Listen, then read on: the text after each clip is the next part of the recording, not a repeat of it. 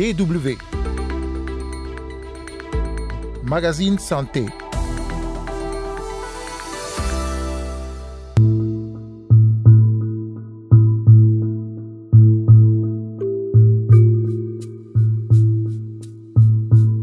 C'est une maladie à caractère épidémique qui survient suite à l'ingestion d'aliments ou d'eau contaminée. Cette semaine, on parle du choléra, une infection diarrhéique aiguë qui reste à l'échelle mondiale une menace pour la santé publique. En seconde partie d'émission, il sera question du diabète, un autre grand problème sur le plan sanitaire. Carole Assignon au micro, vous écoutez le magazine Santé. Bonjour à toutes et à tous.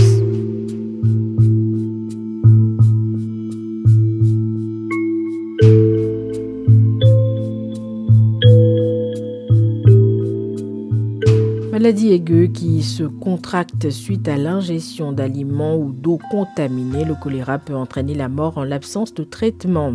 Considéré comme la maladie de la pauvreté, il survient généralement dans des pays ou régions où l'hygiène est peu présente et où la population manque de moyens. Actuellement dans le monde, une vingtaine de pays font face à des épidémies de choléra. En Afrique, il y a par exemple le Malawi. Depuis mars, le pays a enregistré plus de 7000 cas dans ce que les Nations Unies ont qualifié comme étant la plus grande épidémie à avoir frappé le pays en 10 ans. Angela Sakwata s'occupe de la promotion de la santé du district de Salima touché par le choléra. Nous avons commencé à avoir des cas de choléra le 8 octobre. Depuis le 12 novembre, nous avons enregistré 764 cas et parmi ceux-ci, nous en avons perdu 22. Selon les autorités sanitaires du Malawi, les cas seraient toutefois en baisse après avoir culminé en octobre. Les autorités précisent par ailleurs qu'elles travaillent pour faire en sorte que ce soit la dernière vague en utilisant un certain nombre de méthodes préventives. À en croire l'Organisation mondiale de la santé et l'Agence des Nations unies pour l'enfance UNICEF, le Malawi a reçu 2,9 millions de doses de vaccins oral contre le choléra pour intensifier sa campagne de vaccination. À l'origine du choléra, il y a une bactérie généralement transmise par des aliments ou de l'eau contaminée. Elle provoque des diarrhées et des vomissements et peut être particulièrement dangereuse pour les jeunes enfants. En Haïti également, le choléra fait des victimes et sa propagation inquiète, mais des organisations comme Médecins sans frontières restent déterminées à soutenir les populations en dépit de l'insécurité, comme l'expliquait récemment Valérie Michaud, responsable de la communication de MSF. On sait que euh, bah, la souche du choléra est présente, il y a une grosse résurgence, on a énormément de cas. Et l'enjeu, c'est de trouver effectivement les espaces pour pouvoir intervenir dans un contexte de sécurité qui est extrêmement tendu euh, pour les équipes de Médecins sans frontières, mais on veut faire plus euh, avec nos capacités qui sont elles-mêmes euh, parfois limitées aussi. mais en tout cas, l'ambition est, de poursuivre dans cette intervention choléra. En septembre, l'OMS avait averti qu'après des années de déclin, la planète assistait à une recrudescence inquiétante des épidémies de choléra. Ceci alors que le changement climatique est venu s'ajouter aux déclencheurs traditionnels tels que la pauvreté et les conflits.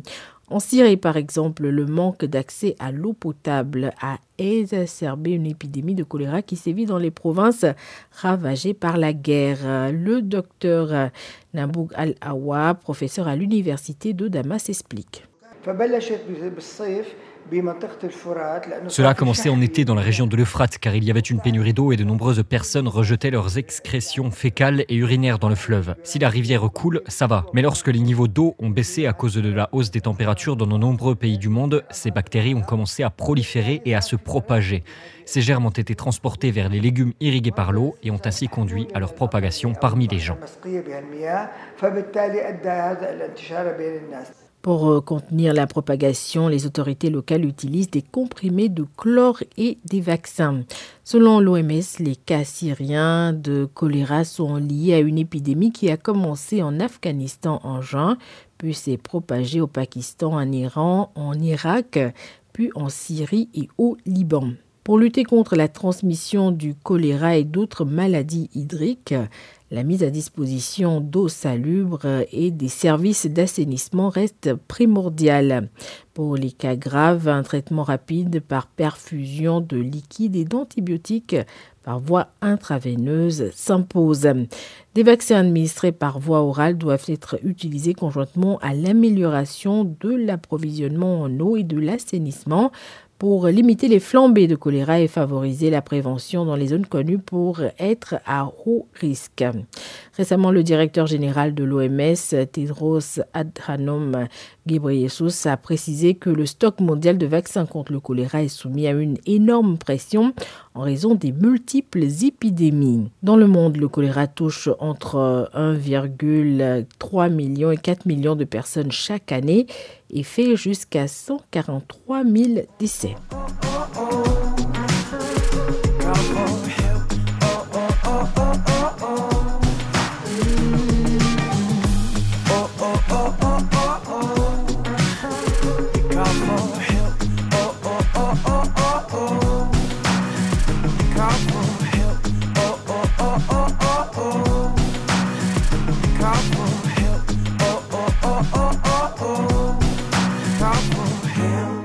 Magazine Santé, deuxième partie, on va parler à présent du diabète. Euh, direction le Sénégal, où la pandémie de Covid-19 a provoqué comme ailleurs des perturbations considérables dans les services de soins du diabète et des maladies non transmissibles en général.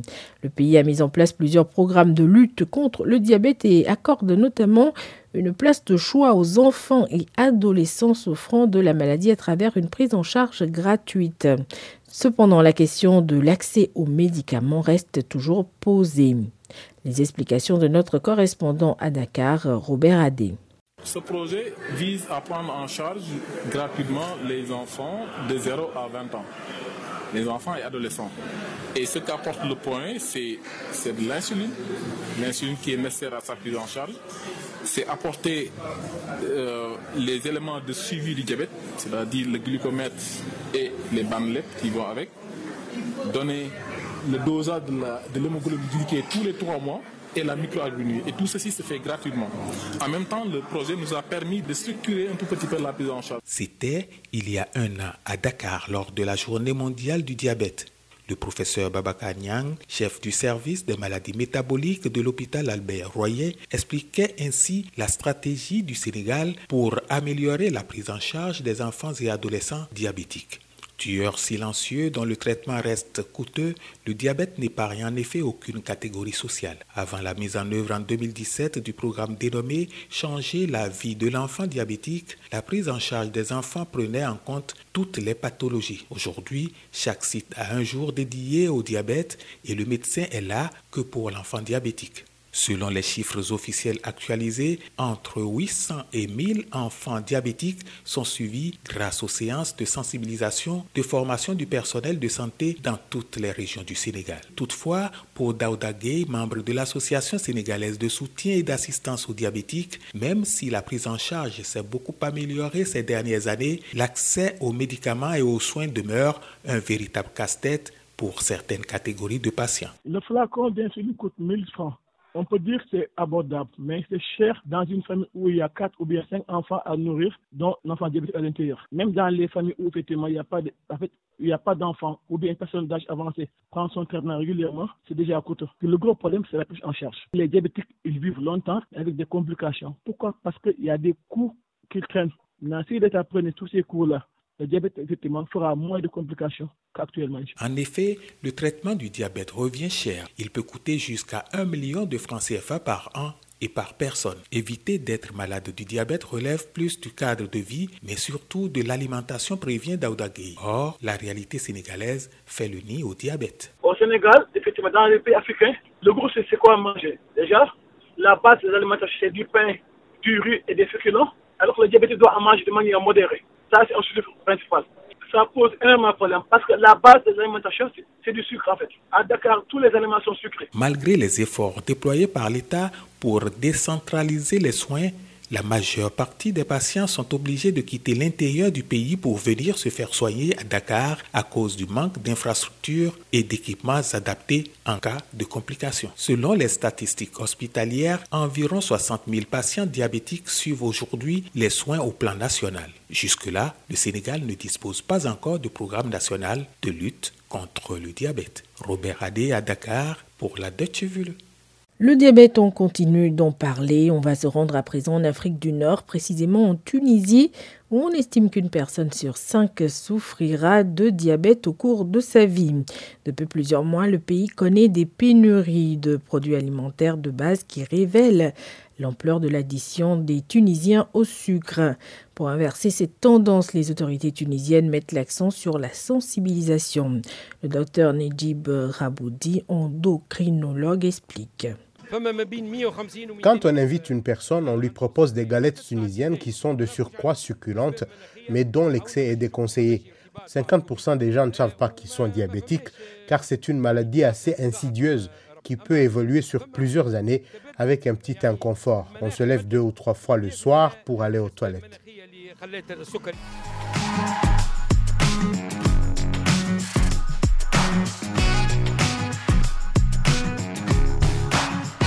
C'est déjà la fin de ce numéro du magazine Santé. Merci pour l'écoute et rendez-vous la semaine prochaine pour un nouveau numéro.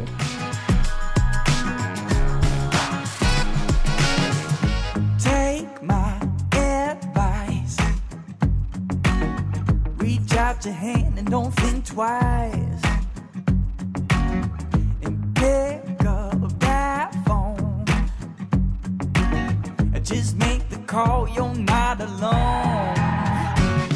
For help when you need a friend.